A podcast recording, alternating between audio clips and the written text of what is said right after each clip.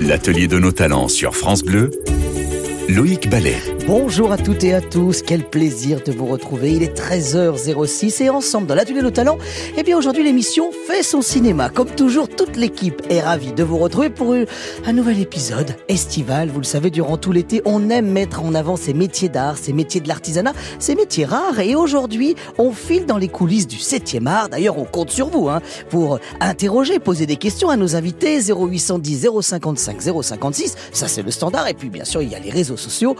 Twitter, Instagram, Facebook avec le hashtag l'atelier de nos talents.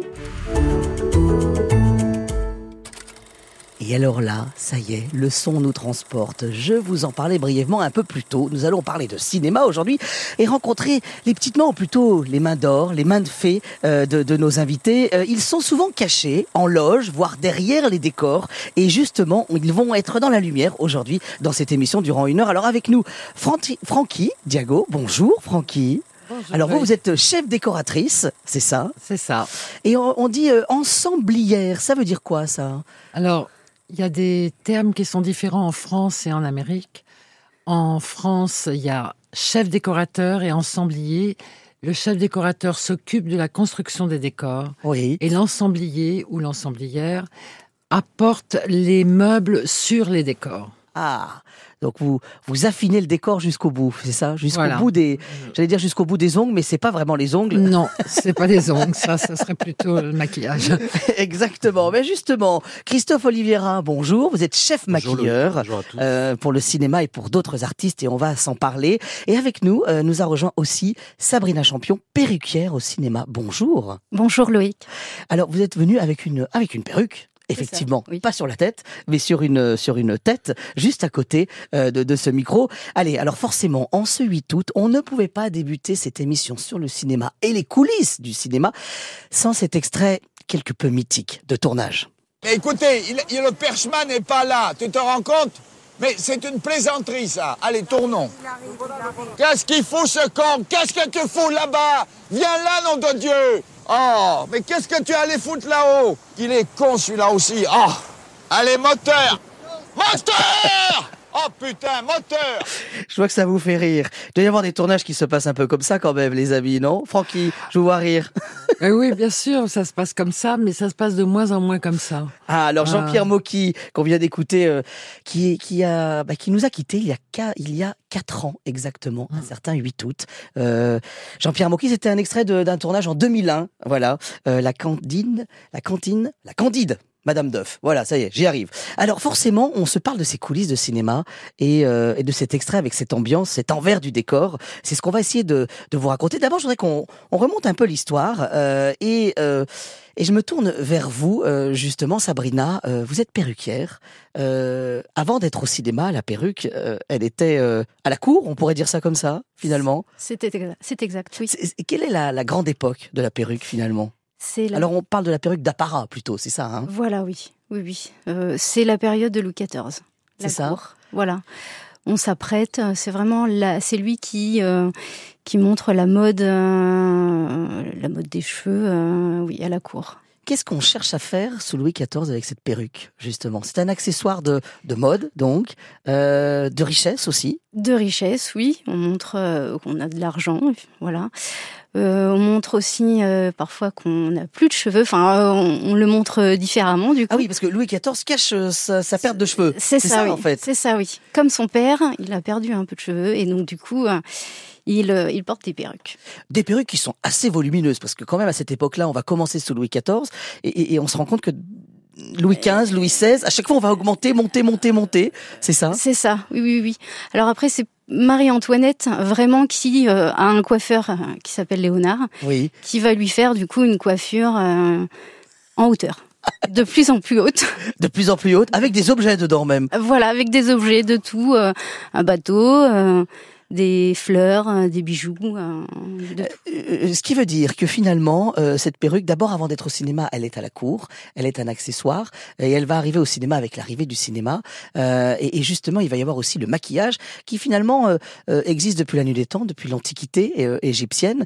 Euh, on est d'accord, Christophe ça, Depuis la nuit des temps, on se maquille. Oui, depuis la nuit des temps, on se maquille, mais je rejoins un peu euh, Sabrina parce qu'effectivement, euh, à l'époque de Louis XIV, en fait, c'est plutôt les hommes qui se maquillaient, qui Ah. se poudraient, qui se mettaient du, du rose sur les joues avec euh, de la betterave. C'était pas les femmes. C'était pas les femmes, c'était assez mal vu que les femmes se maquillent. Et petit à petit, euh, elles se sont emparées justement avec Marie-Antoinette euh, de ce pouvoir-là, de pouvoir euh, se maquiller, de fa- se fabriquer elles-mêmes les produits, d'ailleurs des fois avec des produits très nocifs comme le mercure. Et, et petit à petit, ça va rentrer dans les mœurs et les femmes vont commencer à prendre le pouvoir justement et de s'emparer de, de ces apparats justement en se maquillant pour euh, s'affirmer. Déjà à l'époque, c'était un acte tout ça, féministe un peu. Mais tout ça, c'était bien loin du cinéma. On est encore Ah quelques oui. siècles avant le cinéma. L'atelier de nos talents. Sur France Bleu. Alors, on est ensemble avec nos invités. Euh, On a parlé un petit peu perruque, on a parlé maquillage. Euh, finalement, euh, l'histoire du décor, il, il commence quand, Francky? Bien, Au cinéma Au cinéma, je sais, avec le cinéma, Tout de suite, c'est ça? Euh, je pense que pas vraiment tout de suite, parce que au début, les gens se filmaient entre eux, et puis après, les producteurs qui se sont impliqués à vouloir produire des films et plus juste avoir du reportage de voisinage, comme euh, un train qui passe, une sortie d'usine, Oui, les frères Lumière, la sortie Lumière. d'usine, bien entendu. Euh, D'un seul coup, il y a eu des petites mises en scène. La mise en scène euh, demande du maquillage, demande un costume, demande un décor. Donc ça a dû commencer peut-être quelques années après l'invention du cinéma. et donc, et- on cherche un décor pour nous transporter. Et absolument. Et Méliès a compris ça très bien. Il a fait le voyage dans la Lune qui est absolument incroyable. Et ça, ça a été un décor vraiment construit pour l'histoire qu'il avait à raconter. Et c'est la naissance des décorateurs de cinéma, finalement, à ce Je moment-là. pense que à l'époque, tout le monde faisait tout. Et euh, ça n'a pas changé d'ailleurs. Hein, les titres ont changé, mais à la fin, sur le plateau, tout le monde fait tout. euh, pas toujours, mais euh, souvent, il y a une entraide comme ça. En fait, euh, dans ce que j'entends, euh, on, écoutait tout à l'heure Jean-Pierre Mocky euh, qui, était assez virulent pendant ses tournages, mais finalement il y a un côté un peu, on a gardé une ambiance de troupe comme on avait au théâtre en fait, avant le cinéma, qui existait lui avant le cinéma.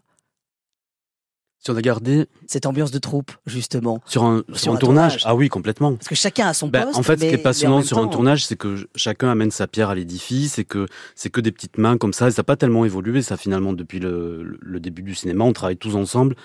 Et euh, moi, c'est ce que j'aime aussi sur les tournages, c'est que je suis pas que maquilleur, on se, enfin voilà, on se met vraiment dans une ambiance, euh, on reçoit un scénario, on crée des personnages avec euh, euh, la chef costumière, la, la coiffeuse, en collaboration avec le réalisateur évidemment, les comédiens aussi, chacun a un petit peu son mot à dire.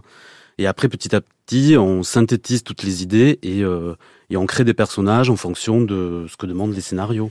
Christophe Oliveira, justement, vous nous dites on lit le scénario, euh, et ça veut dire que le maquillage, vous l'imaginez en lisant le scénario?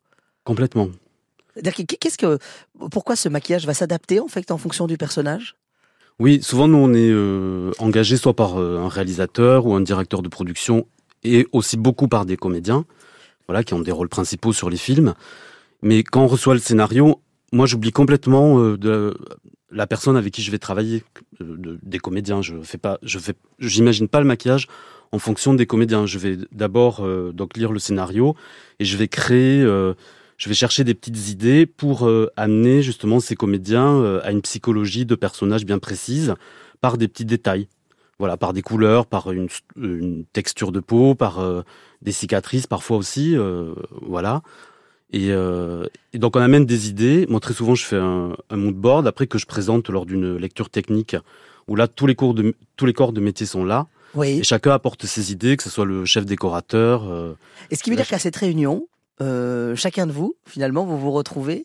Et là, on va essayer d'écrire quoi? L'ambiance qu'il y aura qu'il y aura dans le film. voilà, on ça? synthétise toutes ces idées. Oui. Le réalisateur a souvent des idées très précises déjà, donc on, on suit ça euh, quand on le rencontre, hein, de toute façon.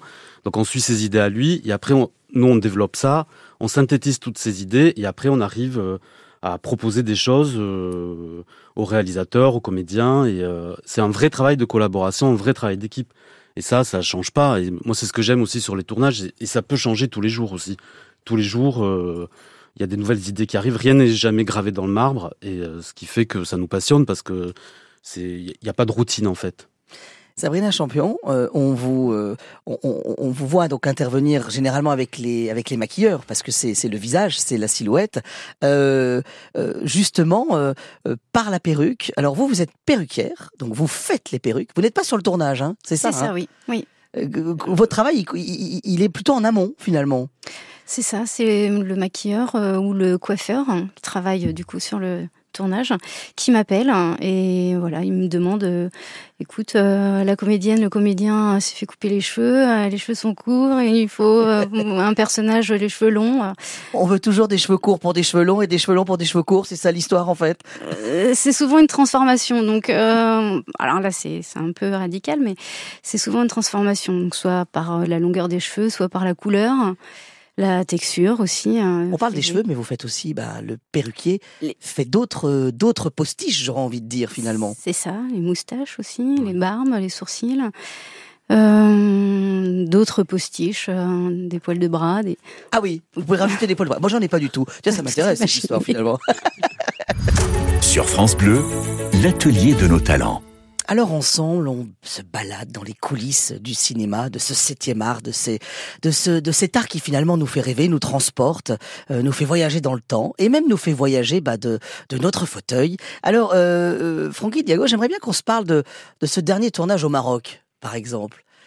Oui. Euh, Euh, que Expliquez-nous en fait. dire Euh, Alors, c'était un film qui devait se passer en Afghanistan, c'est ça? Oui, c'est l'histoire de, c'est une histoire vraie de quatre jeunes filles qui étaient dans une école euh, technique euh, en Afghanistan, dans une ville qui s'appelle Herat, qui est une ville au bord de de la frontière iranienne, très sophistiquée. C'est un petit peu Bordeaux, Strasbourg mélangé en France. Et ces filles ont été jetées de leur école par les talibans, la première invasion. Et donc elles se sont installées dans le garage de De l'une d'elles. de- de- du père de l'une d'elles, qui a été tué à la suite par les, par les talibans. Et elles ont, elles sont allées en Amérique à travers des situations rocambolesques C'est- et elles ont. C'est une euh, belle histoire. C'est une très belle histoire. raconter le cinéma finalement. Exactement, c'est une belle histoire, mais nous, comme on pouvait pas tourner en Afghanistan, on est allé au Maroc. Et au Maroc, euh, on était à Marrakech. Marrakech est une ville formidable. Magnifique. Les murs sont roses, très souvent, et il y a beaucoup de palmiers. et en Afghanistan, dans la ville où elles ont grandi, où elles sont allées à l'école, c'est une ville où les murs sont blancs, gris, et il n'y a pas un seul palmier. C'est pas la végétation. Ce qui veut dire que vous, votre souci, là, à ce moment-là, qu'est-ce qu'on fait alors Parce que Et on, ben, on veut transporter souci- les gens en Afghanistan alors qu'on n'y est pas finalement. C'est quand on a fait les réunions techniques, comme euh, vous en parliez juste avant, euh, tout le monde a bien écouté que j'ai dit il n'y avait pas de mur rose et pas de palmier. Et on arrive au premier jour de tournage. On est dans le désert, donc ça va, pas de problème. Le deuxième, on est devant un mur rose et il y a trois palmiers. Donc je m'énerve un petit peu, Ah, comme mais gentiment. Un peu moins, mais euh, je pourrais aller là, oui. Et je dis, eh ben non, ça c'est pas possible, on peut pas tourner là. Donc tout le monde me fait la gueule un peu. Le troisième jour, pareil. Le quatrième, je vais voir la productrice, je dis, on fait pas le même film. Donc moi, vous me renvoyez à la maison, ou alors tout le monde se met d'accord parce que là, c'est pas possible. Vous voulez faire un film vrai, ou vous voulez faire une caricature? Et donc là, ça a un petit peu explosé le soir du quatrième jour. Et le cinquième, ça allait beaucoup mieux. Il n'y avait plus de mur Il rose. n'y avait plus de murs roses et il n'y avait plus de palmiers. Et quand il y en avait, on calculait le coût de post-production parce qu'après, c'était un film américain, euh, d'accord, mais il faut quand même effacer digitalement le rose et les palmiers. Et il y a un coût pour ça. Donc c'est mieux de choisir des décors naturels où il n'y a pas à faire des corrections ensuite. Ça veut dire qu'au quotidien, euh, dans votre métier, on travaille avec un, euh, ce devoir d'être le plus réaliste possible pour euh, vivre et transporter le, les spectateurs ou le spectateur, mais aussi vivre avec euh, une économie derrière. Absolument, Ah, toujours une économie. C'est euh, c'est vraiment c'est drôle parce que j'ai fait une petite intervention à la FEMIS comme professeur pour trois mois pour les dernières années de, de l'école production design, chef décorateur. Et la première chose que je leur ai appris, ils étaient très déçus parce qu'ils voulaient faire du dessin, ils voulaient faire de la lumière, etc. Moi, je leur ai appris le budget. Normalement, c'est en quatrième année de cinéma qu'on apprend le budget. Là, j'aurais dit tout de suite, vous, de, sans budget, vous pouvez rien faire. Sabrina, Il faut du budget aussi parce que c'est du temps les perruques, je suppose, non? Combien de temps pour faire la perruque que vous nous avez amenée par exemple ici? Alors pour celle-ci, il faut à peu près euh, deux semaines, donc euh, vous pouvez compter euh, 70 heures à peu près euh, de travail. 70 heures de travail. Ouais, ouais. Ce qui veut dire qu'on comprend pourquoi un film met pratiquement euh, un an, voire deux, voire plusieurs années avant de, de sortir euh, sur nos écrans. L'atelier de nos talents sur France Bleu, Loïc Ballet. Et oui, et si vous nous rejoignez dans l'atelier de nos talents, laissez-vous vous installer, voilà, tranquillement, avec nos invités qui sont merveilleux et qui nous transportent comme ça dans les coulisses du cinéma. Avec nous, une décoratrice, une chef décoratrice, Francky Diago. Euh, avec nous, une perruquière, Sabrina Champion. Et, et, et surtout un maquilleur, un maquilleur de comédiens et d'acteurs, Christophe Oliveira. Voilà, ça se passe comme ça, c'est l'atelier de nos talents. Justement, euh, j'aimerais qu'on file dans ces loges, bien avant le tournage, Christophe, Oui. euh, pour le maquillage. Vous nous avez expliqué qu'on va faire des recherches. On a parlé de cette époque, par exemple, euh, où, on- où les hommes se maquillaient à la cour. Quand on fait des films d'époque, comment on fait Le maquillage, on, on le travaille beaucoup ou pas, justement? Oui, très. Il faut que ça soit très précis. Alors après, c'est parce qu'il y a par exemple des, euh, des réalisateurs qui veulent faire des films d'époque, mais complètement anachroniques, et on a une liberté totale. euh, voilà, par exemple, euh, moi je travaillais sur le film Gainsbourg de Johan Sfar. Euh, il s'agissait pas de, respecter à la lettre le maquillage d'époque, parce que c'était quand même de, l'époque, même si c'est les années 60 et 70. Mais on partait vraiment dans, dans quelque chose de complètement onirique. Mais parfois, effectivement, il faut retranscrire l'époque de façon très précise. Et donc ça, ça demande un gros travail de documentation qui est passionnant aussi parce qu'on va du coup à des expos, euh, on achète des livres, euh, on voit des films de l'époque si euh, voilà si c'est après l'invention du cinéma. Mais ça c'est très très précis. Dans ce film dont vous parlez, finalement, c'est le film. là, votre travail était de, de travailler avec Laetitia Casta, Oui, qui, est, qui jouait le, le rôle de, de Brigitte Bardot. tout à fait. Ce qui veut dire que comment vous avez travaillé ce maquillage par rapport au visage de Laetitia Casta et celui de Brigitte Bardot de l'époque, des années 60. Alors, ce qui était intéressant, c'est que euh, Johan Sfar, par exemple, voulait pas que Laetitia ressemble euh, complètement à Brigitte Bardot. Il a pris quand même deux icônes, c'est Brigitte Bardot et Laetitia Casta. Et il voulait qu'on retrouve Laetitia Casta. voilà, le côté euh, amusant chez Johan Sfar, euh, voilà, qui, qui a toujours beaucoup d'humour. Il voulait que, à travers Brigitte Bardot, on voit Laetitia Casta, ou Laetitia Casta à travers Brigitte Bardot. Donc ça, c'était intéressant. Donc il fallait récupérer un peu le, les codes du maquillage que Brigitte Bardot avait. euh, C'est quoi ces codes des, on est bah, c'était l'eyeliner, 60. euh, oversize, euh, la bouche bien ourlée. euh, et euh, l'anecdote, c'était marrant d'ailleurs parce que Brigitte Bardot, qui est, euh, qui est très discrète et qui euh, généralement intervient sur rien, euh, là, Laetitia euh, l'avait appelé. Brigitte Bardot lui avait dit, moi, si j'ai un conseil à vous donner, c'est d'en faire des tonnes. Et en fait, c'est le seul conseil que je peux vous donner à tous les niveaux. Donc des tonnes de cheveux, des tonnes de maquillage, les costumes hyper sexy. Et, euh, et en fait, on, on- c'est vraiment des idées, ça, qui nous, qui nous amènent à, à, à une création précise. Et, et après, ce que j'aime bien, alors on fait après des essais maquillage avant, avant de Ah tourner. oui, hein. alors justement, ça, ça, ça dure, ça prend beaucoup de temps, ça, en fait. Avant le tournage, on est, on est combien de temps avant le tournage là, quand vous Là, réfléchissez est- à tout ça avec Laetitia Casta Euh, là, on est trois mois avant le tournage. D'accord. Voilà. Après, maintenant, euh, c'est vrai qu'on parlait de budget tout à l'heure, mais les, euh, en fait, toute la préparation d'un film, euh, les temps sont de plus en plus réduits. Donc, très souvent, on y pense bien en amont, mais on, dé- on démarre vraiment la vraie préparation un mois avant le tournage. hein, Pour, Et donc sur cette séance une- d'essayage, donc, en fait, vous êtes là au maquillage. voilà. Il y a aussi les perruquiers, je suppose. Oui. C'est ça? En fait, les essais maquillage, ça permet aussi de, de, de comment dire, de, De se projeter, de voir ce qui Ouais, marche, ce qui de marche pas. de se projeter et aussi de faire ce qu'il faut pas faire sur le, sur le tournage. Ah oui, de faire toutes les erreurs voilà, qu'on de, de qu'on n'aura pousser le curseur suffisamment loin pour qu'on se dise non là c'est- on, on va trop loin. Là, on n'est plus Et voilà. sur Brigitte là dans ces cas-là on recule un petit peu. Oui voilà ou euh, Là, le personnage n'y est plus. oui puis moi j'aime bien ça parce que ça permet de trouver aussi une limite. Et encore une fois des essais euh, des essais maquillage coiffure costume euh, c'est un joyeux bordel euh, cette journée-là moi j'adore parce que du coup on, on filme ça et on fait des, des choses complètement hallucinantes. Voilà, ce qui nous permet de, de nous recentrer et de vraiment trouver la ligne euh, artistique vers laquelle on veut aller. Et trouver une cohésion entre chaque métier aussi. C'est là qu'on voit Parce que c'est- s'il y a une surenchère de coiffure, de costumes et de maquillage, alors là, c'est l'horreur. Est-ce que c'est pas là aussi où l'on voit que vous êtes dans un métier de l'artisanat finalement? C'est-à-dire que il n'y a pas de vérité en fait. Il faut tester, il faut vivre les choses et puis ça marche. Parfois, il y a des jours ça marche moins. À chaque film, on repart à zéro. Hein. L'atelier de nos talents sur France Bleu. Alors, avec vous Sabrina, forcément, on a parlé d'Adèle. Elle a des cheveux merveilleux. Ça fait rêver n'importe quelle perruquière, on est d'accord oui, oui, rien que sa couleur de cheveux est magnifique. Alors justement, euh, on parle de, de, de, ces perruques. Euh, dernièrement, vous avez travaillé sur un sur un film euh, qui commence à faire parler à parler de lui, parce qu'on a commencé à avoir les premières images, parce que vous travaillez aussi souvent avec ce qu'on appelle des embargos, c'est-à-dire qu'en fait, on, vous ne pouvez pas communiquer sur sur les tournages avant que la production l'ait décidé. C'est Bernadette. C'est ça, la vie de, de Bernadette Chirac. C'est ça. Oui, pas Bernadette Soubirou. Bernadette Chirac. Donc Bernadette Chirac, euh, qui est jouée par Catherine Deneuve, où là, forcément, quand on parle de Bernadette, on parlait tout à l'heure de, de, de Brigitte Bardot, où là, il y avait une coupe de cheveux Brigitte Bardot, là, il y a une coupe Bernadette Chirac aussi, en fait. Ça participe à, au personnage. Comment vous avez travaillé sur, euh, euh, avec Catherine Deneuve sur, sur, cette, sur cette perruque, finalement?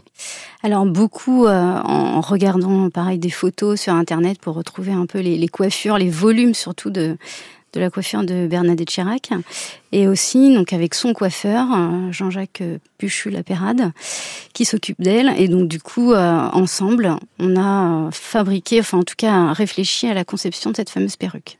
Une coiffure où il y a beaucoup de volume, on est d'accord hein Il y a du volume. Oui, oui, oui, il y a du volume. on crêpe un peu? Comment on fait pour donner du volume? Ah bah, oui, oui, Expliquez-moi, j'ai jamais fait ça de ma vie, c'est pour ça donc. Euh. On crêpe, on crêpe, oui, effectivement, on crêpe le cheveu. Euh, directement à la base avec euh, un peigne à queue. Et puis, euh, et puis, il faut aussi quand même du cheveu sur la perruque. Ah oui, beaucoup de cheveux. Euh, quelles sont les, les, les, les, séries? Alors, je crois que vous avez travaillé sur la série Versailles. On parlait tout à l'heure de, de, de, cette, de cette époque de la cour. Là, on est aussi dans le film d'époque. Euh, ça demande beaucoup de travail, ces perruques d'époque. Alors oui, euh, parce que souvent il y a il y a de la longueur de cheveux, donc effectivement euh, plus c'est court, hein, plus c'est rapide, et quand c'est long, effectivement euh, le fait de de fabriquer une perruque, donc on a un crochet avec un tulle et on noue un cheveu sur le tulle, donc un ou plusieurs, ça dépend. Là c'est le tulle que vous avez dans les mains d'ailleurs, qui est un tulle classique en fait, ce qui veut dire qu'on va le on va se servir de ça comme un support finalement. C'est ça, exactement. C'est vraiment euh, l'armature de la perruque. Donc avec euh, différents tulles plus ou moins fins ou épais, on fabrique euh, le bonnet de la perruque. Donc le bonnet qui, lui, va être fait sur mesure de l'acteur, du comédien ou de mm. la de la comédienne. comment on travaille pour être sur du sur mesure justement? Quel est votre qu'est-ce qui se passe en amont finalement pour être au plus près? Alors on prend les mesures hein, de la tête du comédien ou de la comédienne. Euh, donc euh, avec du cellophane et du scotch. Bon, avant, on, on, coiffe ses cheveux dans un bas, voilà, pour euh, réunir, rassembler tout le volume. Voilà. Et puis on fait donc le galbe. Donc d'abord on fait disparaître les, les vrais cheveux. C'est ça. Euh, voilà. Et ensuite on, on appose euh, les futurs avec ce bonnet qui va être fait sur mesure.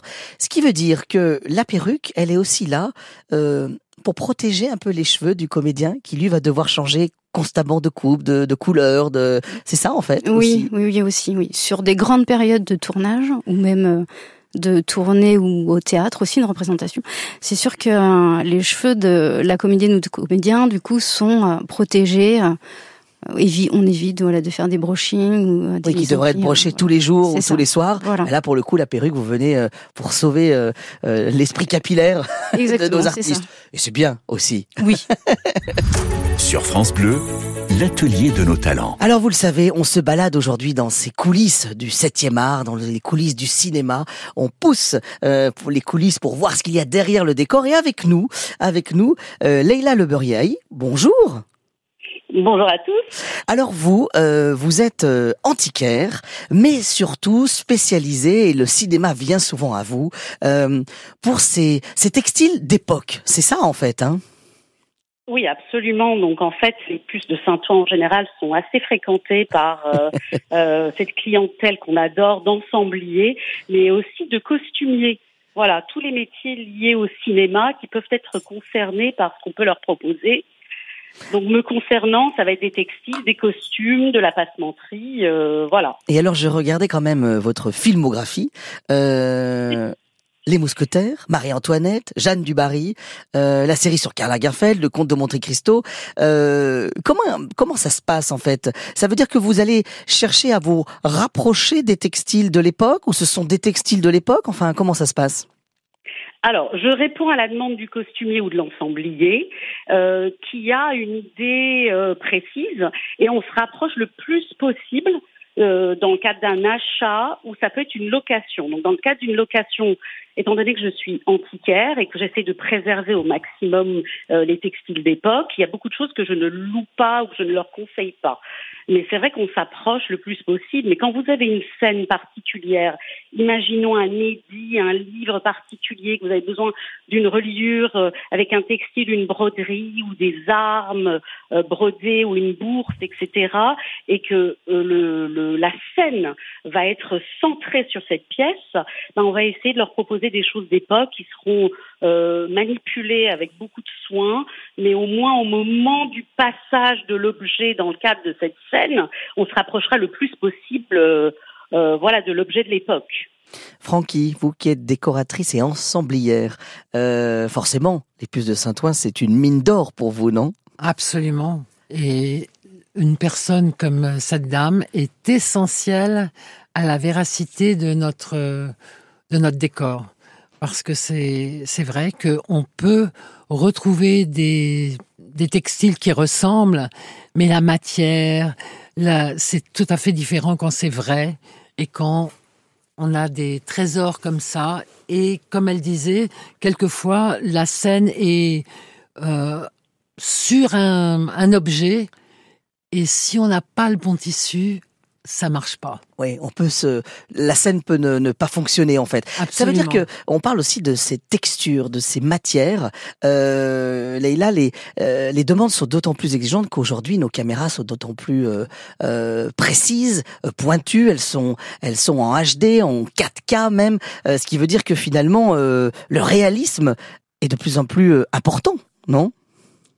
Absolument. Je pense qu'on peut. Je ne vois pas pourquoi on se refuserait entre guillemets le luxe en plus de, de s'approcher le plus possible, de se rapprocher des, des, des pièces d'époque, de la manière dont c'était fait, de la manière dont les gens vivaient, euh, ce côté réaliste mis en lumière, parce que la lumière euh, euh, également a son importance euh, dans les scènes.